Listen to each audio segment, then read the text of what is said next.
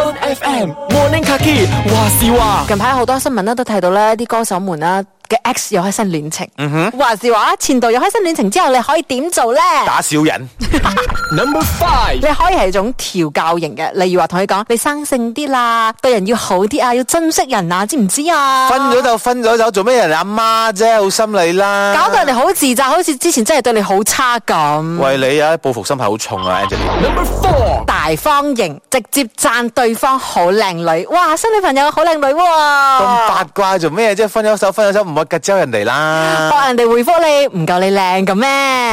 Number Three 報復型，無論點回唔回覆人哋都唔緊要，最重要咧就係自己都放一啲嘢嚟放閃下，例如真嘅假嘅都喺 Facebook 度 show 下話，咦好掛住某某人啊，或者咩之類嘅吓咁。啊人哋有咗女朋友，然之後你寫好掛住某某人啊？唔係，哇即係好掛住，好掛住你新男朋友之類嗯咁哦嘅。即係你幸福，我都幸福啫。係啦，報復俾人睇，但係人哋未必有得閒睇你咧。咪就 係一早 unfriend 咗啦。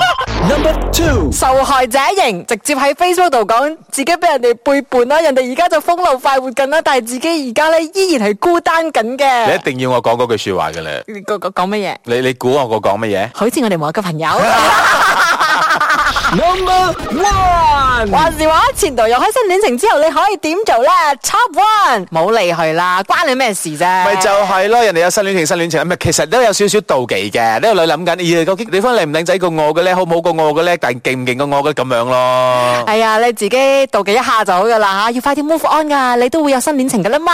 咪係你未來啊，嗰個會好過佢嘅。一百倍。守住朝早七點嘅 One FM Morning Kaki 話事話。